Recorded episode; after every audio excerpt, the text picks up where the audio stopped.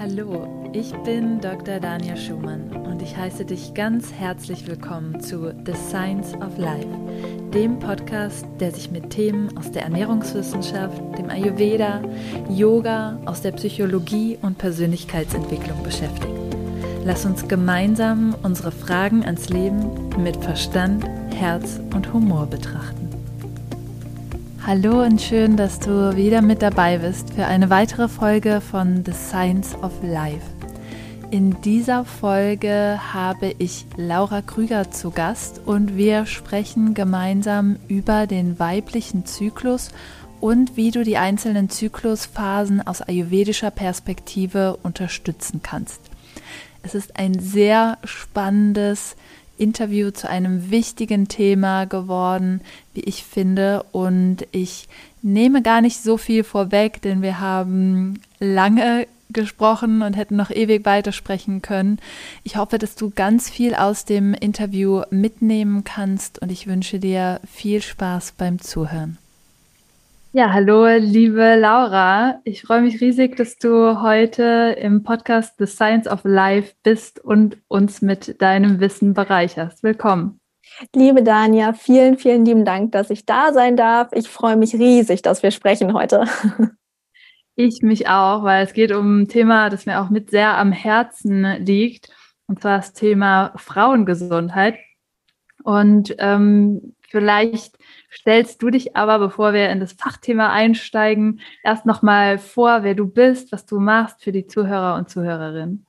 Super, super gerne. Es ist immer eine gar nicht so einfache Frage für den Anfang, ähm, weil ja, ich irgendwie sehr, sehr viel mache aus sehr, sehr vielen Bereichen. Ähm, aber ich fange einfach mal an und zwar ähm, ja, bin ich zum Ayurveda gekommen durch eigene Herausforderungen mit meinem Zyklus letztendlich und ja, mit, ähm, mit relativ krassen Problemen nach dem, nach dem Absetzen der Pille. Ähm, ich habe die Pille nach ungefähr zehn Jahren abgesetzt, einfach weil ich wissen wollte, wer ich bin ohne die Pille und ohne diesen, diesen krassen Eingriff in mein Hormonsystem. Und ich habe mich aber mit den Hormonen absolut noch nicht ausgekannt als ich das gemacht habe. Und ich habe auch gar nicht damit gerechnet, dass ich irgendwelche Konsequenzen habe, wenn ich die Pille absetze.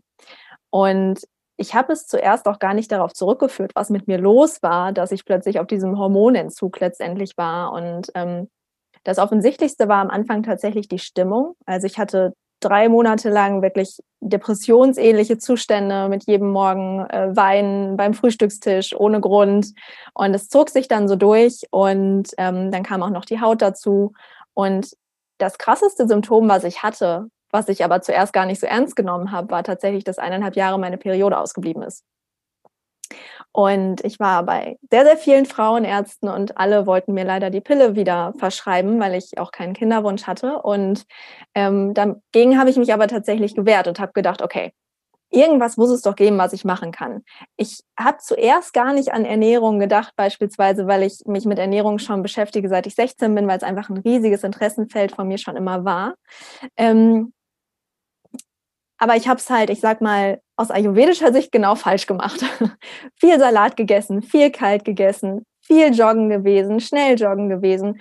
Ähm, aus ayurvedischer Sicht also genau die Dinge, die für manche Leute vielleicht passen, aber für meine Konstitution eben definitiv nicht. Und ja, so bin ich dann zum Ayurveda gekommen, habe sehr, sehr schnell die Ausbildung zur Ayurveda-Therapeutin gemacht beim Ayurveda Campus, habe parallel auch eine Yogalehrerausbildung gemacht, was mir auch unglaublich geholfen hat, ähm, weil auch Yoga natürlich sehr, sehr gut aufs Hormonsystem wirken kann, insbesondere natürlich auch durch, durch Stressregulierung. Und ich sage dann immer, ich bin beim Ayurveda Campus hängen geblieben. Und ja, bin habe nach meiner Ausbildung da erst als Marketingleitung angefangen und ähm, habe jetzt generell die Leitung zusammen mit dem Gründer Bastian Wittig und ähm, mache das eben Teilzeit. Und den anderen Teil meiner Zeit ähm, mache ich selbst Coachings, also One-to-One-Gespräche. Ähm, habe auch zwei Bücher geschrieben, eins davon über die Hormone und Ayurveda. Und ähm, ja, habe auch Online-Kurse und so weiter und so fort, was man eben alles noch so macht. Genau. Ja, super spannend. Vielen Dank, dass du uns da auch schon so gleich auf deine Reise ähm, mitgenommen hast. Ich denke, das ist ähm, auch ein wichtiges Thema, diese Erfahrung, die man halt mitbringt in dem ähm, Bereich. und aus dem man, ja, aus der man dann nochmal schöpfen kann hier. Ähm, du hast schon ganz viele spannende Sachen ähm, angesprochen. Da gehen wir auch Stück für Stück alles nochmal drauf ein. Vielleicht ähm, holst du uns da aber nochmal ein bisschen mit, auch gerade ne, in deinem Buch, was du geschrieben hast, geht es ja auch sehr stark um das Hormonsystem. Und vielleicht erstmal für die Zuhörer und Zuhörerinnen, die sich jetzt nicht so gut auskennen mit, was da eigentlich passiert. Natürlich, wir haben den Zyklus meistens, ja, ähm, sei denn, man hat da ähm, Probleme. Aber oft fragt man sich so gar nicht, was passiert da eigentlich, ja? Und vielleicht nochmal so ein kurzer ähm, Abriss, ähm, wie das Hormonsystem funktioniert, dass alle äh, auf dem gleichen Stand sind.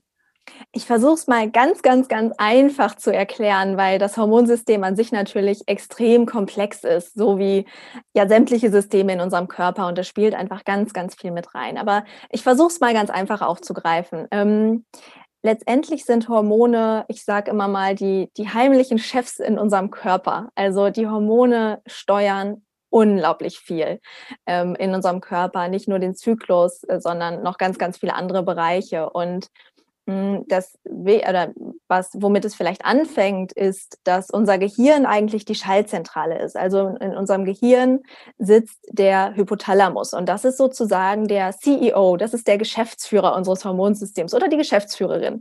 Ähm, und es ist so, dass der Hypothalamus dann bestimmte Hormone an unsere Hypophyse sendet. Das ist die Hirnanhangdrüse. Und diese Hypophyse ist dann, ich sage immer so, Chefsekretär oder Chefsekretärin. Ne, also die sagt dann quasi den ganzen Mitarbeitern, hey, du hast jetzt die Aufgabe, du hast die Aufgabe, du hast die Aufgabe und du musst das und das machen.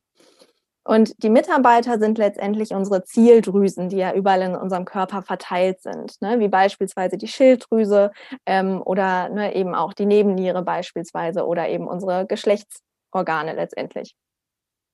Und das ist ja ein sehr, sehr gutes Unternehmen, was wir haben, weil unser Körper ist ja nun mal einfach dieses krasse Wunder. Das heißt also, es ist nicht einfach nur eine Top-Down-Geschichte, sondern die Mitarbeiter feedbacken auch immer, wie es denen quasi geht und ob alles gut funktioniert. Und die sagen dann sozusagen, wenn ein gewisses Level an Hormonen beispielsweise erreicht ist, so, hey, jetzt haben wir genug Hormone in unserem Körper. Und das wird dann eben der Chefsekretärin wieder gesagt. Und die sagt dann quasi wieder dem CEO, hey, wir haben hier gerade ein gutes Level, so bleiben wir.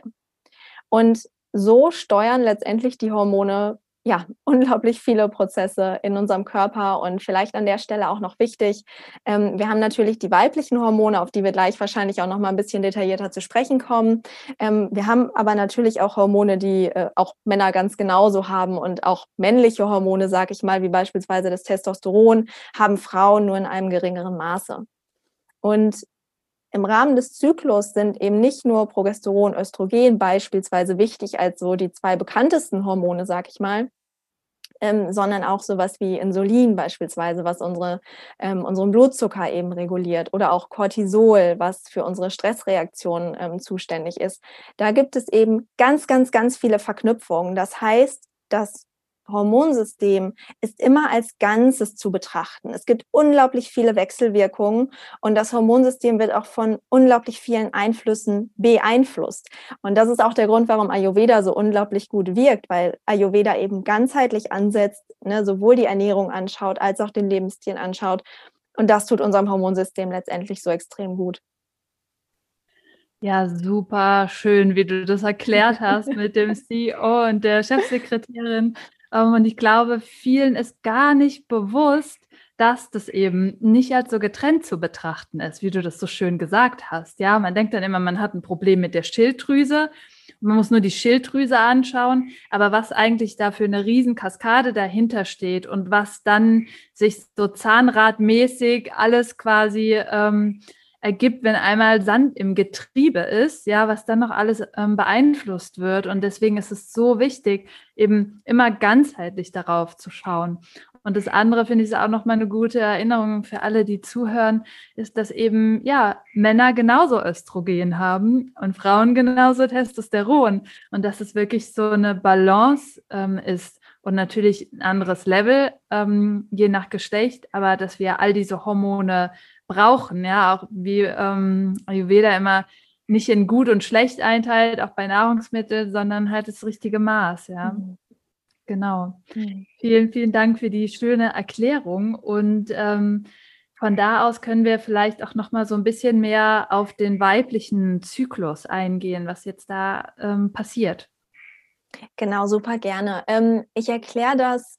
Ich überlege gerade, wie es immer am besten ist, denn es ist natürlich ein großes Feld. Ähm, ich glaube, ich erkläre es erst einmal kurz aus aus ähm, hormoneller Sicht und dann steige ich vielleicht mal ein, wie sich das aus ayurvedischer Sicht vielleicht auch darstellt.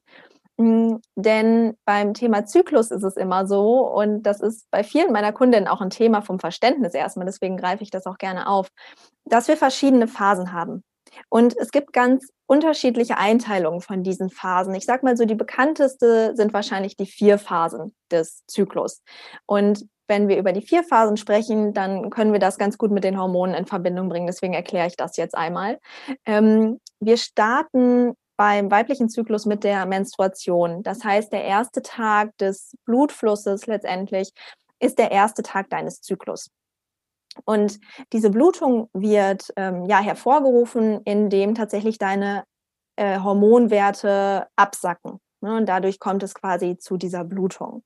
Und ähm, wie lang die Blutung ist, das ko kommt immer so ein bisschen auf die Frau an. Wir sagen so ähm, drei bis sieben Tage in der Regel. Und danach geht es eben weiter mit der Follikelphase. Und in der Follikelphase ist es so, dass das Östrogen, was dann langsam immer mehr ansteigt, die ähm, Follikel zum Wachsen anregt. Also die Eibläschen, wo die Eizelle drin ist, die ja eventuell später befruchtet werden kann. Ähm, das ist ja rein biologisch das Ziel von dem Zyklus. und ähm, es ist so, dass äh, währenddessen auch die Gebärmutterschleimhaut aufgebaut wird, damit sich das befruchtete Ei im Zweifel in der zweiten Zyklushälfte beziehungsweise nach dem Eisprung gut ähm, einnisten kann, damit sich äh, ja das Ei auch wohlfühlt und im Zweifel zu einem kleinen Wesen heranreifen kann. Und da spielen auch noch andere Hormone eine Rolle, wie beispielsweise FSH, das ist das follikelstimulierende Hormon, was eben auch die, die, die Follikel letztendlich zum Wachstum noch weiter anregt. Also auch da ist es nicht so einfach gesagt, dass wir ähm, ne, nur Östrogen haben. Auch da spielen noch ganz viele andere Faktoren eine Rolle, ohne da jetzt zu sehr ins Detail gehen zu wollen. Mm, und dann sind wir irgendwann in, in, in einen Zeitpunkt angekommen, wenn das Östrogen ein gewisses Level erreicht hat, was dann zusammen mit dem Hormon LH und auch FSH den Eisprung auslöst. Ne? Und ähm, ja, während des, während des Eisprungs ist es so, dass äh, das Ei eben in den Eileiter gelangt und ja, dann hatten wir unsere Ovulation. Und das Eibläschen, was dann zurückbleibt, ne, also diese Eihülle, wo vorher die, die Eizelle drin war, das ist eine richtig krasse Sache, muss ich an der Stelle mal sagen. Das wird nämlich einfach eine vorübergehende Hormondrüse. Denn äh, die, die, diese, dieser Gelbkörper produziert dann Progesteron. Das muss man sich mal überlegen, was unser Körper da äh, während der Ovulation eigentlich leistet, dass danach wirklich eine vorübergehende ähm, Hormondrüse in unserem Körper existiert. Also ich finde, es ist einfach wieder so ein Zeichen, was für ein Wunder unser Körper ist. Es ist unglaublich. Ähm, und wenn man das weiß, dann hat man einfach, ich finde, als Frau auch so eine Lust, den Körper zu unterstützen in dem, was er da tut. Denn ähm, dieses Progesteron in der zweiten Zyklushälfte ist sehr, sehr wichtig. Du hast es gerade schon angesprochen, Dania. Es ist weder Progesteron noch Östrogen ist an sich gut oder schlecht. Es kommt immer auf die gute Balance an. Und ich sage mal, bei den meisten Frauen ist es tatsächlich so, ähm, oder bei sehr, sehr vielen Frauen ist es so, dass ähm, Probleme mit dem Progesteron sind. Das heißt, dass die Werte da im Zweifel ein bisschen niedrig sind, ne, weil vielleicht auch mal kein Eisprung stattfindet. Das kann auch passieren. Ähm, und deswegen arbeiten wir eigentlich immer daran, dass wir unsere Progesteronwerte ähm, ja, erhöhen oder auf ein gesundes, gesundes Maß letztendlich bekommen. Genau, und ähm, Östrogen spielt auch in der zweiten Zyklushälfte noch eine Rolle, aber Progesteron ist da definitiv dominant. Und ja, wenn es dann wieder hin zur Menstruation geht, sinken, wie gesagt, die, die Hormonlevel ab und dann darauf folgt dann eben auch wieder die nächste Blutung. Und das ist so das, was in einem Zyklus passiert, in Kurzform und ähm, ich hoffe verständlich erklärt. Ja, super, toll, finde ich, hast du das erklärt, so nochmal mit den einzelnen Phasen. Und ich denke, man kann sich das jetzt auch nochmal besser vorstellen, was passiert. ähm, natürlich ist das dann immer die Frage, die bleibt, okay, aber was genau passiert jetzt, wenn meine Menstruation zum Beispiel ausbleibt? Oder woran kann das liegen, wenn jetzt ähm, ja, das Progesteron nicht richtig produziert wird oder ich zu wenig Östrogen ähm, habe. Du hast in deiner Geschichte schon so ein paar Sachen gesagt, ähm, was Gründe dafür sein können, zum Beispiel ne, eine Überanspruchung. Ähm, aber auch natürlich ähm, zu starkes Workout, wenn wir in einer Erschöpfung sind, wenn wir in einem Burnout sind, Depression oder ähnliches. Ja, all das sind ja Sachen, ähm, die eine Auswirkung auf das Hormonsystem haben. Vielleicht gehen wir da nochmal auf so ein paar ähm, ja, Dinge ein, die auftreten können, vielleicht auch Symptome, wenn der Zyklus gestört ist. Mhm. Ähm, also grundsätzlich bin ich erstmal, um für sich selbst zu schauen, ob der Zyklus gestört ist, ein riesiger Fan vom Zyklus-Tracking. Also, dass man sich selbst einfach erstmal kennenlernt. Das ist gerade auch wertvoll direkt nach der Pille, weil ganz ehrlich, vielleicht ist man von dem eigenen Zyklus auch erstmal zehn Jahre total disconnected gewesen und muss erstmal wieder anfangen, seinen eigenen Körper kennenzulernen. Deswegen bin ich ein riesiger Freund von Zyklus-Tracking. Ob das jetzt mit einer App ist oder ob das vielleicht mit einem kleinen Tagebuch ist, ist erstmal total sekundär, einfach so, wie, wie jeder es eigentlich mag oder wie jeder es mag. Hm, und man kann ganz, ganz einfach anfangen, beispielsweise mit ne, den Emotionen oder ganz wichtig, auch was du schon gesagt hattest, das Stresslevel beispielsweise einfach mal aufzuschreiben oder auch ähm, Momente am, in, in, in einem Zyklus aufzuschreiben, wo habe ich mich denn besonders gestresst gefühlt, warum, was ist denn da passiert, was, was hat das mit mir getriggert. Und man kann das auch noch auf ein, auf ein nächstes Level bringen ähm, und damit man anfängt, beispielsweise die eigene Temperatur zu messen. Davon bin ich auch ein sehr, sehr großer Freund, weil die Temperatur tatsächlich ein sehr sicheres Zeichen dafür ist, dass ein Eisprung stattgefunden hat. Und wir denken ja immer, die Menstruation ist so das Ding während des Zyklus. Aber das ist eigentlich gar nicht so. Das, worauf wir wirklich hinarbeiten wollen, ist ein gesunder Eisprung. Und dafür ist es natürlich erstmal total wichtig festzustellen, wann habe ich denn den Eisprung? Weil nicht jeder merkt das. Klar, es gibt Frauen, die das merken mit einem Mittelschmerz oder mit einem Ziehen. Hm, aber manchmal ist das auch gar nicht so offensichtlich, ne? vor allem wenn man noch gar nicht so verbunden ist mit seinem Körper. Oder manchmal ist der Körper auch einfach nicht so laut, dass man es hört.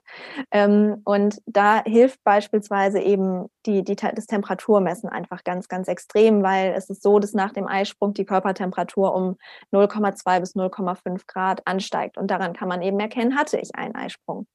Ähm, oder was ich, was ich auch ein ganz, ganz tolles ähm, Instrument finde beim, beim Zyklus-Tracking, die Stimmung um den Eisprung herum ist immer so ein ganz spannendes Indiz, denn Tatsächlich ist es bei vielen Frauen auch so, dass die Stimmung kurz nach dem Eisprung einmal so richtig krass absackt. Und ich weiß noch bei mir, ich habe das auch gespürt und ich habe in den ganzen Büchern gelesen, ja, das ist die Phase, wo du volle Power hast, wo es dir total gut geht, wo du rausgehen kannst und ich sage, okay, irgendwas stimmt nicht mit mir. Aber das ist gar nicht so, weil wir haben tatsächlich um den Eisprung herum auch einen kurzen Moment, wo unsere Hormone absacken. Ne? Wenn das Östrogen absackt, das Progesteron noch nicht genug produziert ist, dann können wir tatsächlich auch in dieser Phase eine, einen, kurzen, einen kurzen Tag oder vielleicht auch zwei Tage haben, wo wir von der Stimmung her nicht so gut sind. Und all das kannst du dir dann erstmal erklären, wenn du dir deinen Zyklus anschaust. Und ähm, ja, darauf aufbauen kannst du dann eben schauen, woher kommen denn meine Symptome beispielsweise. Und du hast schon angesprochen, Stress ist auf jeden Fall ein, ein riesiger Faktor. Ähm, denn es ist so, dass ähm, bei, ne, Cortisol wird ja ausgeschüttet, wenn wir im Stress sind. Und ähm, wir sind, wenn wir im Stress sind, kommen wir in diesen Fight- oder Flight-Modus. Das haben bestimmt schon ganz, ganz viele Hörerinnen und Hörer hier gehört. Und was dann passiert, ist, dass die Energie, die eigentlich für unsere Verdauung da ist oder die auch für unsere Fortpflanzung da ist, die für den Eisprung auch gebraucht wird, ne? weil ich habe schon gesagt, was das für eine, für eine enorme Arbeit ist. Da braucht der Körper natürlich Energie für. Ähm, da sagt ja jeder kluge Körper, wenn er denkt, ich bin im Fight- oder Flight-Modus, das heißt, ich muss kämpfen oder wegrennen, warum auch immer. Ähm, ja, Moment, ich habe doch jetzt gar keine Zeit für Fortpflanzung und auf Toilette zu gehen brauche ich jetzt gerade auch nicht. Okay, also wird die Energie ins Herz geleitet, in das Gehirn geleitet, in die Arme und Beine geleitet, damit wir schnell wegrennen können, damit wir schnell kämpfen können oder kräftig sind. Und es ist so wichtig deswegen, Entspannungseinheiten zu integrieren, wenn man sich gestresst fühlt. Und ich, ich mag dieses Wort Stressminimierung nicht so gerne, weil ich denke, dass wir heute in einer Zeit leben, wo das sehr, sehr schwer ist. Deswegen mag ich das Wort Stressmanagement einfach sehr, sehr gerne und dass sich jeder einfach ähm, gewisse Tools überlegt, wie man das machen kann. Und da bietet natürlich Ayurveda ganz, ganz viel, da bietet Yoga ganz, ganz viel. Und das Einfachste, was ich vielleicht an der Stelle schon sagen kann, ist die Atmung. In jedem alten Medizinsystem dieser Erde hat die Atmung eine Rolle gespielt. Einfach nur die tiefe Bauchatmung und das ein paar Mal am Tag und dann wirklich atmen lernen kann alleine für deinen Cortisolspiegel wirklich riesige Auswirkungen haben. Ja. super, super spannend und du hast es so toll gesagt, auch erstmal damit anzufangen, den eigenen Zyklus kennenzulernen. Also nicht nur tracken, so jetzt hatte ich meine Periode, die war irgendwie drei Tage lang, am ersten Tag äh, stark, am zweiten schwach und so weiter, sondern wirklich sich mal beobachten, wie reagiere ich eigentlich auf bestimmte Dinge? Wann fühle ich mich vielleicht mehr emotional, wann weniger? Und wenn das für jemand anderen nicht Emotionen sind, sondern sich vielleicht körperliche Symptome zeigen, ja, was auch immer das ist, ja, für jeden ist das so unterschiedlich und das finde ich auch toll, dass du es das nochmal betont hast dass es nicht immer nach Lehrbuch abläuft mhm. im Körper. Ja, also es ist auch, ne, wenn wir diese Phasen haben oder auch eine Zykluslänge, was ist eine normale Zykluslänge? Das kann ja noch mal von Person zu Person sehr individuell sein und eben auch, wie sich die ähm, verschiedenen Phasen zeigen. Und ich denke, da ist das Wichtige, ja, wie du das so schön gesagt hast, sich zu erlauben, ähm, da auch anders sein zu dürfen und dass es nicht ähm, automatisch bedeutet, dass mit einem selbst was falsch ist oder mit dem Körper was falsch ist, sondern ja, dass man da erstmal die gute Basis äh, schafft. Und dann finde ich super toll auch ähm, nochmal zu betonen mit dem Stress, ja, dass es nicht ähm, quasi unbedingt das Cortisol ist. Ja, wir, mhm. wir brauchen Cortisol. Cortisol ja. macht uns wach, Cortisol lässt, lässt uns durch den Tag gehen. Ja, die, der ähm, der Morgen ist die Zeit, wo am meisten Cortisol produziert wird, weil wir es eben brauchen, um wirklich da zu sein, um ähm, präsent zu sein. Sehr wichtig. Und es geht immer nur darum, wie sehr hole ich mich von der Aktivierung wieder in die Deaktivierung. Also wie sehr komme ich von Fight and Flight, das kann auch was sehr Positives sein, positive Aufregung, ähm, wieder in Rest und Digest, ja, auch wie du das so schön gesagt hast, ja, es ist, es ja nicht nur die, der Zyklus, sondern auch Reizdarm kann mit dieser ständigen Überaktivierung des sympathischen Nervensystems äh, zu tun haben. Und ähm, genau, da hast du schon so ein paar Methoden angesprochen, die da sehr wichtig ist. Ich würde da gerne noch eine kleine Ergänzung zu machen, weil mir Traumaarbeit auch immer super wichtig mhm. ist. Ne?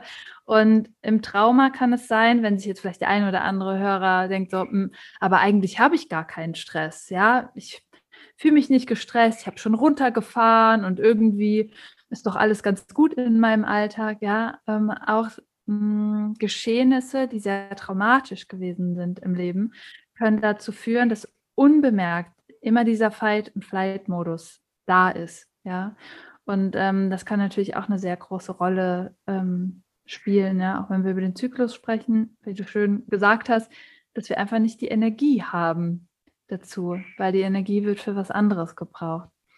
Ähm, ja, vielen, vielen Dank für deine ähm, guten Erklärungen hier auch nochmal. Und vielleicht können wir von da aus nochmal so ein bisschen schauen, okay, wir haben jetzt den Zyklus getrackt, wir haben uns ein bisschen kennengelernt. Oder vielleicht auch für jemanden, der jetzt sagt, wie soll ich das machen? Ich habe gar keinen Zyklus, das trotzdem mal zu beobachten und einfach mal über den Monat aufzuschreiben, ob der Körper trotzdem durch Phasen geht. Ähm, jetzt habe ich festgestellt zum Beispiel, hm, ich habe immer um den Eisprung herum Kopfschmerzen, ja, oder während meiner Menstruation oder irgendwas anderes zeigt sich, ja, oder ich bin wirklich sehr, sehr emotional, ja. Ähm, wie zum Beispiel, ähm, ja, dass man ein prämenstruelles Syndrom dann vielleicht äh, da eher zu neigt oder man stellt fest, ich habe Verdauungsprobleme immer da drumherum oder sehr, sehr starke Schmerzen während meiner Menstruation. Hm, vielleicht gehen wir da nochmal so ein bisschen drauf ein, wo wir da so ein bisschen gegensteuern können oder uns unterstützen können, wie du so schön gesagt hast, dass der Körper braucht unsere Unterstützung da auch so ein bisschen. Ja, also da ist, da ist so viel drin, worauf ich jetzt äh, gerne eingehen möchte. ähm, erstmal sortieren in, in meinem Kopf. Manchmal kommt das Vata so ein bisschen durch. Wir sind gerade in der Vata-Zeit. Also ich hoffe, wir sind trotzdem gut organisiert und strukturiert hier.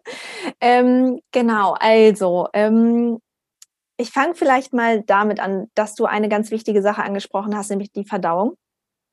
Und bei, ich würde sagen, fast allen Menstruations- Beschwerden oder zumindest bei sehr, sehr, sehr vielen spielt Apana Vata eine riesige Rolle. Also generell bei Frauenleiden ist, ist, ist es so, dass Vata, also ist unser Vata-Dosha, ähm, eine, eine große Rolle spielt und demnach auch der Vata-Ausgleich eine große Rolle spielt. Und Apana Vata ist ja ein Subdosha von Vata. Das ist die nach unten gerichtete Kraft für die Hörerinnen und Hörer, die das vielleicht noch nicht gehört haben. Und ähm, Apana Vata hat eben den Sitz im, im Beckenbereich, aber auch im Dickdarm, in der Blase, in den Fortpflanzungsorganen. Und was wir daraus so ein bisschen ableiten können, ist, dass eigentlich, wenn wir unsere Verdauung positiv beeinflussen, wir in der Regel auch unsere Menstruation und die Beschwerden, die damit einhergehen, positiv beeinflussen. Das heißt, fast immer, wenn ich eine Frau habe, die irgendwelche Menstruationsbeschwerden hat, Krämpfe hat, PMS hat, ich setze fast immer an der Verdauung an. Und da ist Ayurveda natürlich ähm, unsere Queen, sage ich immer ganz gerne. Ähm, da können wir natürlich aus den Vollen schöpfen und schauen, ne, diese ganz vielen klassischen Bereiche, die, die sicherlich viele von euch schon gehört haben werden, ähm, dass wir warme Mahlzeiten konsumieren, dass wir regelmäßig essen, ähm, dass wir Gewürze nutzen, dass wir Kräuter nutzen. Ich finde Kräuter, das sind immer so unsere heimischen Superfoods. Wir müssen gar nicht immer irgendwie zu den total fancy Lebensmitteln greifen. Ne? Das kann auch sowas was Einfaches sein, weil fast alle Kräuter sind verdauungsfördernd.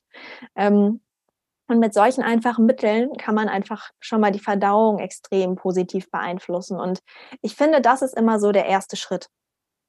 Und dann ist es auch noch ganz, ganz wichtig, und Dania, ich bin mir hundertprozentig sicher, das wird bei dir in Coachings eine riesige Rolle spielen, Makronährstoffe. Ganz viele Leute haben so viel Angst vor zu viel Protein, zu wenig Protein, zu viel Kohlenhydrate, zu wenig Kohlenhydrate, zu viel Fett, zu wenig Fett und so weiter und so fort. Und wenn ihr eine einzige Sache aus dieser Folge mitnehmt, dann, dass wir alle Makronährstoffe brauchen, dass sie alle gut sind und ähm, dass der Körper sie für diverse Prozesse braucht. Und wenn du eine, eine ich sag mal, eine ähm, pflanzenbetonte Ernährung hast, wo du auf alle Makronährstoffe achtest, dann wirst du sehr wahrscheinlich auch die, meisten Mikronährstoffe mit integrieren, ne? ab wenn wir jetzt mal von B12 und Co. sprechen, was vielleicht ein bisschen kritisch ist. Ne? Aber ähm, dann bist du da schon auf einem sehr, sehr guten Weg. Denn was, ist, was auch der Fall ist, ist, dass wir pro Zyklusphase tatsächlich verschiedene Mikronährstoffe besonders gut für uns nutzen können, um nur ein Beispiel zu nehmen, ne? wir verlieren Eisen während der Menstruation.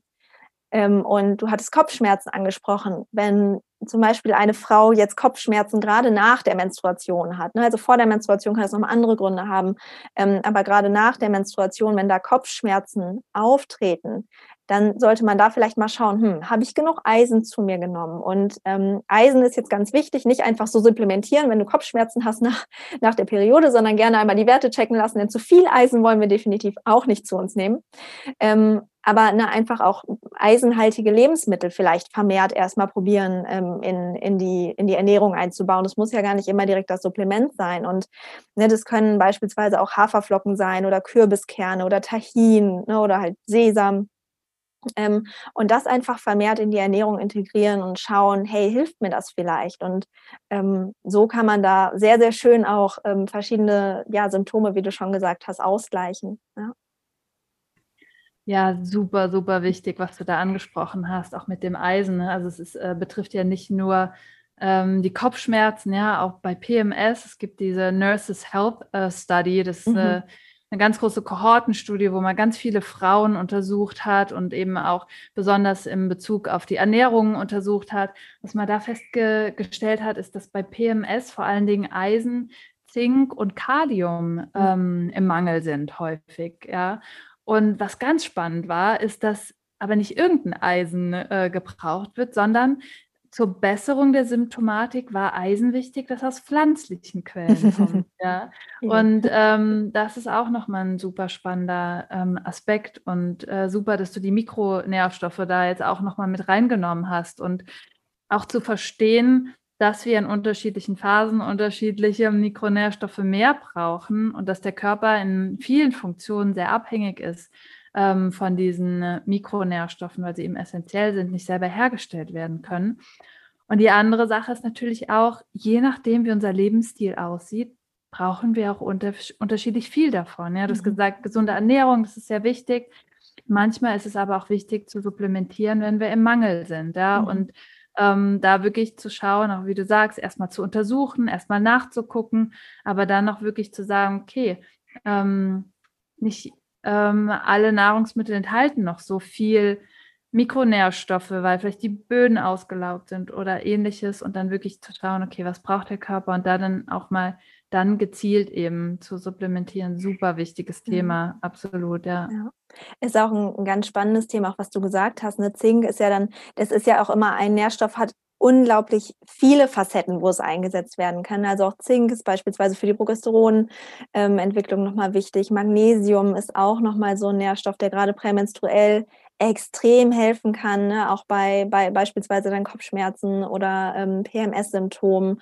Äh, und das kann man, ne, wie gesagt, auch teils über die Ernährung machen, teils dann auch supplementieren, gerade wenn es irgendwie Akutfälle sind. Also da gibt es so so viele Möglichkeiten, ähm, damit wirklich zu arbeiten, mit der Ernährung so einen riesigen Unterschied zu machen. Und vielleicht hört sich das jetzt für die eine oder andere Person total kompliziert an. Das ist es tatsächlich gar nicht. Man kann sich das relativ einfach machen. Ich mache es super gerne, dass ich ähm, Frauen beispielsweise in, wir haben einen, einen Zyklus-Online-Kurs und da machen wir es beispielsweise auch so, dass wir ähm, wirklich Einkaufslisten schreiben pro Phase mit den Lebensmitteln, dass man schon genau weiß, okay, das ist meine Einkaufsliste für die Phase, alles klar.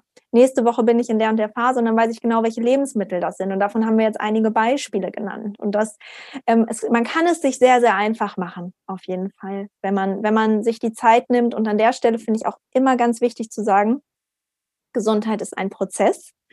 Ähm, wir werden niemals irgendwo ankommen, sondern wir dürfen den Weg genießen und uns da auch einfach nicht unter Druck setzen. Ne, also gerade wenn, wenn wir, ne, wenn die Leute vielleicht deinen Podcast hören oder sich generell für Gesundheit interessieren, ich sehe so häufig eine Tendenz, wie Leute sich dann so sehr unter Druck setzen und auch gerade Frauen. Und den Druck möchte ich gerne ein bisschen rausnehmen. Ja, es gibt super viele Möglichkeiten, aber du hast ganz, ganz lange Zeit, die für dich zu erforschen. Ja, und die braucht es auch, ja, weil es ist eben wie so eine so ein Kennenlernen passiert ja auch nicht irgendwie in einer Stunde, ja, und dann hat man den Partner kennengelernt, ja, und genauso braucht man auch vielleicht eine ganz ähm, ja eine längere Zeit, ähm, wo es auch nicht um Ziel geht unbedingt, ja, sondern wirklich, wie du so schön sagst, um den Weg und die Reise und ähm, das Kennenlernen an sich einfach und die Zeit da, da auch zu genießen in dem Sinne. Und ähm, bevor wir jetzt so ein bisschen in die ayurvedische Sichtweise eingehen, würde ich darauf eingehen, würde ich gerne noch mal so ein bisschen in die Makronährstoffe reingehen, weil das ist auch ein super wichtiges Thema, was du angesprochen hast. Ähm, wirklich auch für die Hörerinnen und Hörer zu verstehen, wie diese Makronährstoffe unsere ganze Hormonbalance ähm, beeinflussen, weil wir bauen ja alles im Körper, ob das unsere Enzyme sind, unsere Muskeln, die wir aus Proteinen aufbauen, ja, ähm, was auch immer das ist im Körper, es wird aus der Nahrung aufgebaut, ja. Und ähm, genauso eben unsere Hormone. Und vielleicht gehen wir da noch mal ein bisschen drauf ein. Das wichtiges Thema ähm, angesprochen in Bezug auf den Hormonhaushalt sind vor allen Dingen Kohlenhydrate und Fette. Ähm, ja, vielleicht magst du äh, da auch noch mal so ein bisschen das äh, schön erklären. Genau, also ähm, wie du schon gesagt hast, letztendlich alles, was wir im Körper haben, besteht eben aus unserer Nahrung. Und ähm, es gibt ganz viele unterschiedliche Gründe, warum wir jetzt welche Nährstoffe brauchen oder welche Makronährstoffe. Aber beispielsweise ja ähm, auch die Proteine, unsere Hormone bestehen teilweise aus Proteinen. Es gibt ähm, Trägerproteine, die ähm, ja bestimmte Körperstoffe von A nach B bringen und einfach auch für den Transport beispielsweise wichtig sind. Ähm, es gibt beispielsweise für den Östrogenstoffwechsel ist es extrem wichtig, dass unsere, ähm, unsere Leber gut funktioniert, weil in der Leber das Östrogen an ein bestimmtes Molekül ähm, gekoppelt wird, nenne ich das jetzt mal, damit es unschädlich gemacht wird, das Östrogen, damit es dann in den Darm geleitet werden kann und dann über den Stuhl beispielsweise auch ausge, ähm, ja, ausgeschieden werden kann letztendlich. Ne? Und für all das ist natürlich auch die Energie notwendig. Und ähm, deswegen sind halt auch diese, wie gesagt, diese kompletten Makronährstoffe einfach so, so, so essentiell. Und ähm, bei den Fetten ist es auch so, dass die gerade für, für letztendlich die, die Vata-Phase ähm, auch nochmal sehr, sehr relevant sind, also gerade auch vor der Menstruation, ähm, weil Omega-3-Fette ähm, beispielsweise äh, auch sehr entzündungshemmend wirken können und Entzündungen häufig auch ein Thema sind bei letztendlich PMS oder sonstigen Menstruationsstörungen. Und ähm, ja, so gibt es da einfach so unglaublich viele Facetten, weswegen wir von allem wirklich etwas brauchen. Ja. Ja, super spannend. Und ähm, auch gerade bei den Fetten und Kohlenhydraten, wie ich gesagt habe, ich glaube, das ist so das Thema, wo die meisten eher Angst vor haben. Mhm. Proteine sind ja mehr so, habe ich das Gefühl, momentan die Stars der Ernährungswelt, ja. Ähm, aber auch nochmal, um zu betonen, dass es eben so wichtig ist, ja. Ähm, dass der Körper mit Energie versorgt ist. Das mhm. sind die Kohlenhydrate. Kohlenhydrate sind unser Hauptenergieträger, ja. Und ich glaube, gerade für Frauen ist es super wichtig. Denkt immer so ein bisschen, ja, die Männer, die müssen die Kohlenhydrate essen. Habe ich oft das so das Gefühl. Aber wie wichtig das für uns als Frauen ist, um halt das ganze System mit Energie zu versorgen, die wir letztendlich brauchen, um halt das Fortpflanzungssystem ähm, äh, ja, in Schach zu halten, zu nähern und dann auch natürlich die Fette, was vielleicht auch nochmal so ein ganz wichtiger Punkt ist, dass eben viele Hormone aus den Fetten aufgebaut werden, zum Beispiel auch Cholesterin seine mhm. absolut wichtige Funktion hat, weil ganz viele Hormone werden aus dem Cholesterin aufgebaut. Ja? Also eine funktionierende Cholesterinsynthese ähm, ist einfach unglaublich wichtig und deswegen produzieren wir ähm, diesen Stoff auch intern, ja, mhm. ohne dass wir ihn von außen zuführen ähm, müssen. Und genau, das nochmal so ein bisschen dazu und vielleicht auch nochmal so Hintergrundzusammenhang, wenn der Cholesterinspiegel hochgeht. Ja, dass selbst wenn man jetzt denkt, ich ernähre mich doch vegan und ich bin doch jung und mache Sport und so weiter, wenn wir zu wenig Östrogen haben, dann geht der Cholesterinspiegel hoch. Mhm. Ja, das ähm, ähm, stellt man bei Frauen in der Menopause auch fest, dass die eben höheres Risiko dann haben für einen erhöhten LDL-Cholesterinspiegel, einfach weil die schützende Wirkung vom Östrogen ähm, fehlt. Und das mhm. nochmal so als kleine Ergänzung dazu, wie wichtig da der Zusammenhang ist. Wie schön genau. das jetzt. Das, das fand ich jetzt gerade nochmal ein richtig schönes Beispiel, weil auch das wieder zeigt, was für eine Balance wir brauchen. Ne? Also mhm. auch da ist es halt wieder nicht nur schlecht, wie es teilweise ja auch erzählt wird, und nicht nur gut, sondern es braucht halt einfach wieder genau die Balance. Ne? Ja, absolut. Genau, und dann haben wir die ganze Welt des Ayurvedas äh, da noch. Gehen wir da nochmal über, wie das zusammenspielt. Also ich finde auch immer so wichtig, dass sich diese wissenschaftliche, schulmedizinische, ernährungswissenschaftliche Ebene gar nicht so sehr ähm, ausschließt oder abgrenzt von dem Ayurvedischen, sondern dass einfach andere Begriffe sind, eine andere mh, hm, ja, vielleicht so eine malerischere Sprache. Mhm. Aber ich bin mir 100% sicher, dass du uns da ganz äh, toll mit reinnehmen wirst jetzt. Ähm, ja, super, super gerne. Und ähm, was ich bei, bei der ayurvedischen Sichtweise tatsächlich so unglaublich toll finde, ist, dass es eigentlich einfacher zu verstehen ist. Also ich finde es tatsächlich relativ wichtig, dass jede Frau so grob weiß, was da jeden Monat passiert. Ähm, aber man kann sich durch Ayurveda und wenn man sich vielleicht schon ein bisschen mit Ayurveda auseinandergesetzt hat, unglaublich tolle Eselsbrücken bauen, was denn wann eigentlich wichtig ist. Ähm, und das ist letztendlich viel einfacher nochmal zu verstehen als diese ganzen, diese ganze Hormonwelt, was ja, ne, du hast es ja schon gesagt, das sind einfach nur Begriffe letztendlich. Ja, und ähm, ich, ich versuche jetzt mal die, die ayurvedische Sichtweise euch nochmal ein bisschen näher zu bringen, damit ihr vielleicht diese einfachere Eselsbrücke habt von all dem, was wir bisher besprochen haben. Wir wissen ja jetzt schon, dass es ähm, diese vier Phasen gibt. Ähm, ne, von, von der Menstruation und der Follikelphase, der Ovulation und der Lutealphase.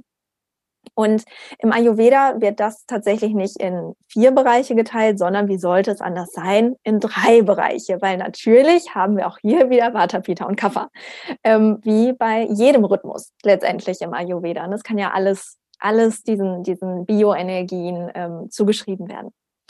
Und es ist so, dass die das Vata, wenn wir jetzt wieder von Anfang an anfangen, also wir fangen wieder bei der Menstruation an, und das wird eben dem Vata-Dosha zugeschrieben. Und das macht auch unglaublich viel Sinn, weil wofür steht Vata denn? Ne, das ist zum einen natürlich auf der, auf der positiven Seite sowas wie Kreativität. Und es ist auch oft so, dass Frauen sich in dieser Zeit sehr, sehr gut kreativ ausleben können.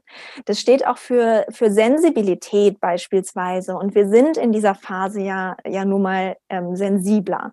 Hm, es ist, wenn wir jetzt so von einer, von einer Disbalance eher ausgehen, ne, dann wird Vata ja auch mit Schmerzen assoziiert. Also wenn Schmerzen vorhanden sind, dann ist das Vata-Dosha meist involviert. Es muss dann nicht ausschließlich so sein. Das ist ja auch immer gefährlich, weil wir ja sehr oft inzwischen diese Stereotype ähm, haben von Krankheit Dosha. Ähm, das ist ja auch nicht immer so, aber oft ist, wie gesagt, bei Schmerzen auch Vata ähm, involviert und dann eben gerade wenn es zu, zu Zyklusbeschwerden beispielsweise kommt. Und was wir daraus lernen können letztendlich ist, was machen wir denn, um das Vata-Dosha zu beruhigen ne, oder ein bisschen auszugleichen oder auch die positiven Seiten von Vata auszuleben. Und natürlich ist in dieser Phase erstmal so ein bisschen Ruhe und Erdung etwas, was unglaublich gut tun kann. Und das das kannst du machen mit was auch immer du möchtest, sei es jetzt, wenn du gerne meditierst oder auch einfach im Wald spazieren gehst, dir dieses Erdelement irgendwie reinholst und, mm, und dadurch eben, ja, die, diese Phase schön ausgleichst und dich nochmal wohler in deiner Haut fühlst. Ähm, das kann auch einfach eine Kindposition sein, in der du fünf Minuten sitzen bleibst und, und einfach nur die, die, die Erde spürst. Ähm, und das kannst du auch machen durch Ernährung, dass du einfach mehr erdende Lebensmittel integrierst, wie Süßkartoffel, rote Beete, Karotten und so weiter und so fort. Und was in der Phase tatsächlich auch wichtig ist, wenn wir über Ernährung sprechen, ähm, einfach eine sehr verdauungsfreundliche Ernährung integrierst. Also gerade in dieser Phase würde ich ein bisschen vorsichtiger sein mit, mit Kohl. Das heißt nicht, dass du ihn vielleicht komplett ausschließen musst. Ne? Und auch Hülsenfrüchte müssen nicht komplett ausgeschlossen sein, aber vielleicht ein bisschen weniger, vielleicht eher mittags und dann eben mit Gewürzen und auf jeden Fall warm essen. Also da einfach drauf achten, dass du da sehr verdauungsfreundlich agierst. Mhm. Und dann gehen wir weiter, dann kommen wir in die Follikelphase. Ne? Also hormonell wissen wir ja schon, was da passiert und aus ayurvedischer Sicht passt das einfach so unglaublich gut zusammen, weil wir haben ja schon gesehen, es wächst alles. Ne? Also ähm, die Gebärmutterschleimhaut wächst, das Östrogen nimmt hier zu, ähm, die Follikel wachsen ähm, und so weiter und so fort. Und was ist denn das Wachstumsprinzip im Ayurveda? Das ist natürlich Kapha. Das heißt, hier ist die Kapha-Phase. Ähm, das Schöne ist, von unserer Laune her können wir in dieser Phase auch sehen, dass wir bei, oder viele Frauen, bei vielen Frauen ist es so, dass sie besser gelaunt sind, dass sie sehr, sehr stabil sind. Das hat, auch was mit dem Serotonin zu tun, mit dem Serotoninspiegel, aber eben aus ayurvedischer Sicht eben auch mit dem Kaffer. Wir haben so diese Zufriedenheit. In der Phase ist es äh, tatsächlich auch so, dass wir da auch dann wieder das, das Kapha-Dosha entweder für uns nutzen können, beispielsweise ähm, indem wir rausgehen, Spaß haben, mehr Unternehmungen machen, ähm, und ja, letztendlich diese, diese Energie und diese Stabilität, die wir haben, auch ausnutzen. Und auf der anderen Seite können wir das Kapha-Dosha auch so ein bisschen ausgleichen, ne? weil wir, wir sprechen ja im Ayurveda immer von, von etwas, au, also ja, letztendlich etwas ausnutzen im positiven Sinne, also mit, der, mit dieser Energie rausgehen oder auch ein bisschen ausgleichen. Und den Ausgleich von Kapha schaffen wir ja beispielsweise hm, auch indem wir etwas intensivere Sportarten machen, was wiederum extrem gut zu dieser Phase passt, denn das Östrogen hilft uns, dass wir bessere Recover-Zeiten haben. Ne? Das heißt, wir können in dieser Phase tatsächlich auch ein bisschen aktiveren Sport machen. Klar, immer mit dem Hintergrund, was ist meine eigene Konstitution, wie geht es mir damit, das darf man auch nicht vergessen. Mm, aber das sind so einige Beispiele, wie man wie man das Kaffer auch, äh, auch nutzen, für sich nutzen kann in dieser Phase. Und vielleicht gehe ich auch da noch mal kurz auf die Ernährung ein. Ähm, wir können in dieser Phase in der Regel ein bisschen besser verdauen als jetzt zur Vata-Phase. Das heißt, wir können in dieser Phase auch wunderbar vielleicht mal solche Lebensmittel integrieren wie Blumenkohl oder sonstige Kreuzblütler, weil die wiederum beim Östrogenstoffwechsel helfen. Und es passt tatsächlich auch aus ayurvedischer Sicht wieder zusammen, dass das Kapha ähm, ja eigentlich, das hat schon eine starke Verdauung, kann zu einer trägen Verdauung tendieren, aber ist auf jeden Fall nicht so wechselhaft, wie es, ähm, wie es bei Vata ist. Und das Östrogen hilft eben bei der, Peri oder die verbessert die Peristaltik. Also auch da passt wieder diese, diese ayurvedische mit der, mit der modernen Sicht wunderbar wirklich zusammen. Und ähm, dann geht's weiter, dass wir zum Eisprung kommen. Und aus ayurvedischer Sicht vermischen sich hier zwei Doshas. Ähm, wir sind immer noch bei Kapha, weil das ist die fruchtbare Phase und Kapha ist nun mal Fruchtbarkeit. Es steht einfach für Fruchtbarkeit. Nichtsdestotrotz kommt hier aber auch die Pitta-Energie auf jeden Fall schon ähm, zum Tragen. Ne? Und wir haben so diese, ähm, wo sich auch so dieses Pitta und dieses Kapha vermischt. Wir haben nochmal so eine umsetzende Kraft. Ähm, wir haben nochmal eine extrem krasse Aus Ausstrahlung, was biologisch gesehen ja auch definitiv gewollt ist, weil vom Prinzip her wollen wir ja schwanger werden, also rein biologisch betrachtet. Mm. Und das heißt, da vermischt sich das so ein bisschen und dafür vermischen sich auch die Energien. Und dann kommen wir danach zu der Lutealphase, die ein bisschen komplexer wird. Weil hier ist es dann so, dass das Kapha immer weiter abnimmt und diese Kapha-Energie und wir sind erstmal noch in der Pitta-Energie. Und jetzt, jetzt kommt wieder das Zyklus-Tracking ähm, zum Tragen, weil das ist jetzt so eine individuelle Phase von Frau zu Frau, wann das Vata-Dosha schon wieder zum Tragen kommt. Das kann beim ersten Tag der Menstruation sein. Das kann aber auch schon kurze Zeit nach dem Eisprung sein. Ne, also das kommt wirklich total drauf an. Und da ist es so wichtig, dich kennenzulernen, denn wenn du noch in der Pitta-Phase bist, kannst du natürlich noch mit deiner Energie rausgehen. Da kannst du noch super gut Projekte abschließen. Ähm, da bist du noch, ja, noch sehr viel mehr outgoing, sage ich jetzt mal, als wenn du dann schon wieder in die Vata-Phase kommst. Ne, und auch bei der, wenn die Pitta-Energie noch da ist, ähm, ist die Verdauung natürlich auch noch besser. Und auch darauf darfst du dann gerne achten, ab wann geht es denn wieder in die Vata-Phase, ab wann gehe ich vielleicht wieder in die ähm, ja, etwas schonendere Kost beispielsweise. Und ähm, ich glaube, das ist eine, das ist so eine riesige Kunst, ähm, das zu lernen im eigenen Zyklus. Jetzt habe ich ganz lange gesprochen. Aber wunderbar, also wirklich äh, sehr schön, wie du das erklärst. Und ich glaube, da wird jetzt auch jedem so der Zusammenhang klar, worüber wir vor, vorher gesprochen ist, warum das so wichtig, die Temperatur zu messen. Weil wenn ich in der Pitta-Phase bin, ist meine Temperatur auch ein Stück weit höher, ja. Und vielleicht zu gucken, wenn das nochmal äh, absinkt, dass man schaut, okay, da setzt jetzt vielleicht schon wieder die Vata-Phase ein oder eben das an anderen Merkmalen festzumachen. Und wie du sagst, ne, je nach Konstitution ist das sehr unterschiedlich. Und ähm, dass man da wirklich mit dieser Einfachheit geht, auch wie du es gesagt hast beim Kapha-Dosha, ja. Also ähm, ich bin ein sehr großer Freund ähm, davon, nicht immer nur zu gucken, was kann ich ausgleichen, was kann ich irgendwie wegmachen, mhm. sondern zu gucken, wie kann ich die Kraft denn von etwas nutzen?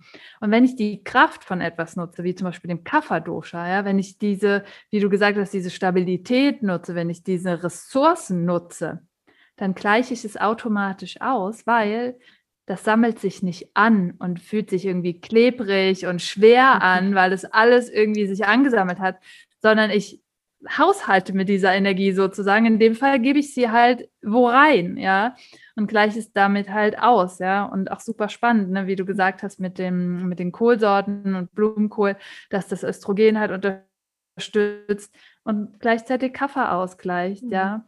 Ähm, super, super spannend und sehr schön, dass du uns da so detailliert auch mit ähm, reingenommen hast. Ja, super gerne. Mal kann ich stundenlang drüber sprechen.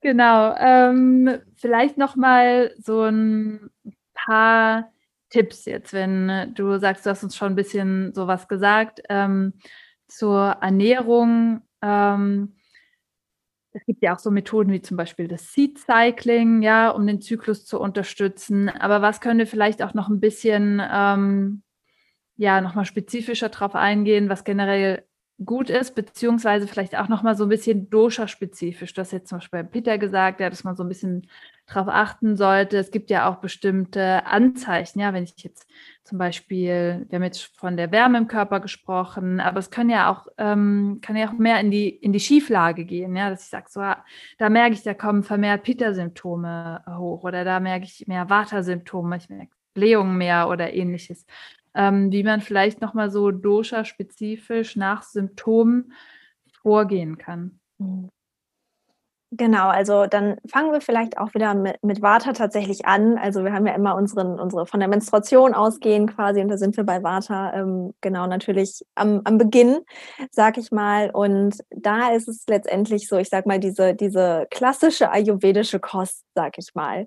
Ähm, na, also das, was ich eben auch schon mal erwähnt hatte, ne, dieses eher warme, eher ähm, gut gekochte Nahrungsmittel, ähm, nicht so viel Rohkost beispielsweise, ähm, gerne auch warme Getränke Getränke, vielleicht auch etwas Wärmendes, weil bei Vata, gerade wenn ne, Kühle beispielsweise zu spüren ist, das ist ja bei vielen Frauen tatsächlich auch ausgeprägt ähm, während der Menstruation, dass sie dann mehr frieren, dass wir damit ähm, sowas wie einem Ingwertee auch unterstützen. Ähm, und ja, da vielleicht auch so 150, 200 Milliliter frischen Ingwertee zu den Mahlzeiten ähm, nehmen, weil das ist ja auch so ein Thema, was ganz, ganz oft eine Frage ist bei dir mit Sicherheit auch. Ja, Moment, beim Ayurveda darf man ja nichts zu den Mahlzeiten trinken. Es kommt darauf an, das ist ja die Lieblingsaussage im Ayurveda. Klar, wenn du eine Suppe isst, dann musst du dazu vielleicht nicht unbedingt noch was trinken und eine kalte Apfelschorle, das wollen wir sowieso nicht unbedingt. Ähm, aber wenn du jetzt eine trockenere Mahlzeit hast, da 150, 200 Milliliter warmer Ingwertee, das kann super unterstützend für deine Verdauung sein. Ne, also, ähm, dass man auch das nicht vernachlässigt, gerade in, in der Vata-Phase, ne, wo wir ja auch gut geölt und ja, also sowohl von den Getränken her, also gut durchfeuchtet sein sollten, sowohl von den Getränken her, ähm, als auch eben von, von vielleicht Ölungen her. Wir haben ja die Fette schon angesprochen, wie wichtig die sind. Das finde ich in der Vata-Phase auch nochmal ganz, ganz wichtig zu betonen. Ähm, dass man mit guten Fetten arbeitet. Und je nach Verdauung kannst du dann schauen, passen für dich Nüsse oder passt für dich vielleicht besser ein Öl, ähm, ein Hanföl beispielsweise, was du nochmal über das Porridge auch geben kannst. Da gibt es ja ganz, ganz viele Möglichkeiten ähm, oder auch Hanfsamen, damit wir einfach die essentiellen Aminosäuren auch da nochmal drin haben, ähm, aber vielleicht nicht zu ja, zu, zu schwere Proteine, zu schwer verdauliche Proteine ähm, haben beispielsweise. Ähm, das wären so ein paar äh, Tipps, die man, die man bei Vata schon mal integrieren könnte auf jeden Fall. Und mh, hm, letztendlich den, den süßen Geschmack da darfst du jetzt die gesunde Süße, da darfst du jetzt auf jeden Fall auch einen, einen Fokus drauf legen. Ich habe ja schon die kohlenhydrathaltigen Gemüsesorten angesprochen, die in der Phase natürlich total wundervoll sind. Ähm, und auch äh, generell natürlich Getreide sind super wichtig, weil die einfach das Erdelement nochmal mit reinbringen, was Vata wiederum ausgleicht und somit auch die Vata-Symptome, ähm, die, die vorkommen können. Also das ist in der Phase auf jeden Fall etwas, was ähm, ja sehr, sehr schön äh, funktionieren kann. Und ähm, wenn wir dann mit Kaffer weitergehen, da sprechen wir dann eher über die, die leichteren Lebensmittel. Ne? Den Kohl haben wir schon angesprochen, aber mh, hm, da können wir auch noch leichtere Gemüsesorten mit integrieren. Ne? Also auch sowas wie, wie Paprika beispielsweise. Oder ich bin ein großer Fan von, von Pimentos. Die haben dann auch noch eine bittere Komponente, was für, für Kaffer natürlich auch toll ist, vom bitteren Geschmack her. Ähm, wird, wird Kaffer ja auch nochmal ausgeglichen. Das ist auch noch gut für unsere Verdauung, was wir ja in der Phase auch ähm, optimieren wollen, sage ich mal, einfach damit der Östrogenstoffwechsel gut funktioniert, mit Unterstützung der Leber und der, der Verdauung. Mm, und ähm, ja, das wären so ein paar Themen generell Leichte Speisen habe ich schon gesagt. Man könnte jetzt so viel noch sagen, deswegen überlege ich gerade, was gebe ich noch alles mit.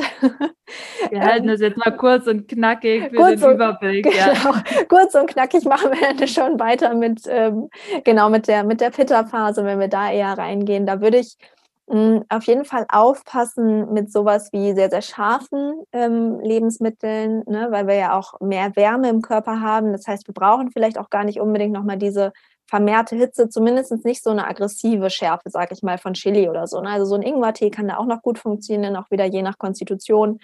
Ähm, aber so mit einer so einer aggressiven Schärfe wäre ich vorsichtig. Ähm, vielleicht, also auch mit so frittierten Geschichten wäre ich ein bisschen vorsichtig, einfach auch wegen ähm, Entzündungsgeschehnissen im Körper, dass wir, dass wir das gerade, dass wir da auch gerade in der Pitta-Phase auf jeden Fall gut ähm, drauf achten. Und ähm, vielleicht ist es in der Pitta-Phase definitiv noch nicht in der Vata-Phase, also wenn, wenn du merkst, du kommst früh ins Vata, solltest du damit aufpassen. Aber ne, in der Pitta-Phase vielleicht auch so eine kleine, ein klein bisschen Rohkost beim Mittagessen mit integrieren, damit man so ein bisschen was Frisches auch nochmal hat. Ähm, ne, dass du äh, Vitamin C auch nochmal ein bisschen mit aufnimmst. Je, je nach Grundkonstitution natürlich immer.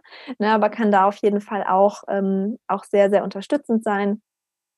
Und ähm, genau, und sobald du dann wieder in diese Vata-Richtung kommst, eben wieder ein bisschen, ähm, ein bisschen vorsichtiger sein. Kitscheri kann ein wunderbares Gericht sein, auch, auch in dieser Phase, ähm, was sehr, sehr gut helfen kann, was ganz toll auch bei, bei PMS helfen kann, ja. Ja, super schön. Vielen Dank, liebe Laura. Und ich finde auch so wichtig, wie du betonst, zu sehen, dass wir einfach individuell sind nach Konstitution. Und es gibt vielleicht Menschen, die ähm, das Pitta mehr fördern müssen, damit überhaupt ähm, mhm. die Menstruation in Gang kommt, ja, und die genau dann das eben wirklich brauchen, ja, und deswegen immer das als eine Richtung sehen, mhm. aber wirklich ähm, individuell nochmal schauen, was der Zyklus braucht, um in Gang zu kommen oder um vielleicht da das Feuer dann rauszunehmen, wenn es zu viel ist, ja und da dann wirklich ähm, ja achtsam zu, zu sein und nicht dogmatisch mhm. ähm, irgendwelchen Regeln zu folgen. Ja. Super schön. ähm, vielen, vielen Dank für ähm, den tollen Überblick, den du uns gegeben hast und das auch so toll ähm, erklärt hast. Wo können wir dich jetzt finden, wenn wir sagen, wir wollen ein Coaching mit dir buchen oder ähm, uns anschauen, was du machst? Ähm, genau, gib uns da doch mal einen kurzen ja. Überblick. Äh, super gerne auf meiner Website laura-krüger mit ue.com. Da auf jeden Fall, ähm, da könnt ihr mich finden und da findet ihr auch alles, was ich so mache. Und ähm, ansonsten gerne über Instagram. Das geht auch immer ganz gut. Ayurveda-Vibes. Und ähm, ja, ich glaube, da findet ihr alles, was ihr wissen müsst. Ähm, genau. Sehr gut. Ich verlinke das natürlich auch nochmal in den Show Notes, ähm, dass ihr Laura gut findet. Ähm, magst du uns noch was mitgeben zum Abschluss? Vielleicht nochmal, um das Thema abzurunden oder was dir generell nochmal wichtig ist? Ja, vielleicht tatsächlich als letztes noch, ähm, der Zyklus ist nicht nur wichtig für die Fruchtbarkeit, sondern es ist ein Vitalzeichen letztendlich. Es ist ein Zeichen für deine ganzheitliche Gesundheit. Es ist ein Zeichen wie Atmen oder Herzschlag. Also schau einfach, ähm, dass du dich darum gut kümmerst. Und es gibt viele Möglichkeiten, das zu tun. Und ich hoffe, wir haben dir einen guten Einblick gegeben, wie du das machen kannst. Super schöne Worte zum Abschluss. Vielen, vielen Dank, dass du da warst, liebe Laura. Danke für die Chance, dass ich hier sein durfte, Danja. Ich hoffe sehr, dass dir diese Episode gefallen hat, dass du sehr viele Erkenntnisse nochmal daraus ziehen konntest. Und ich würde mich sehr freuen, wenn du diese Podcast-Episode teilst, wenn du den Podcast bewertest und abonnierst und damit auch anderen Menschen die Möglichkeit gibst, auf diesen Podcast aufmerksam zu werden. Ich freue mich sehr, wenn du einen Kommentar hinterlässt. Und zwar gibt es auf Instagram immer einen Post zur aktuellen Podcast-Folge und dort geht es darum, dass wir uns nochmal austauschen können, dass du auch nochmal ja, deine Erkenntnisse teilen kannst oder Erfahrungen. Und du findest mich auf Instagram unter Dania Schumann und auf Facebook unter Dr. Dania Schumann. Schau auch gerne auf meiner Webseite vorbei. Da gibt es einige Anregungen zum Thema ayurvedische Rezepte, Yoga, aber auch generell geht es um die Themen Ayurveda, Ernährung und Gesundheit. Und dort findest du auch mehr über mein Angebot, wie die Ausbildung zum ganzheitlichen Ayurveda Ernährungscoach und die weiteren Kurse, die gerade noch am Entstehen sind. Ich freue mich sehr von dir zu hören und wünsche dir alles Liebe. Namaste.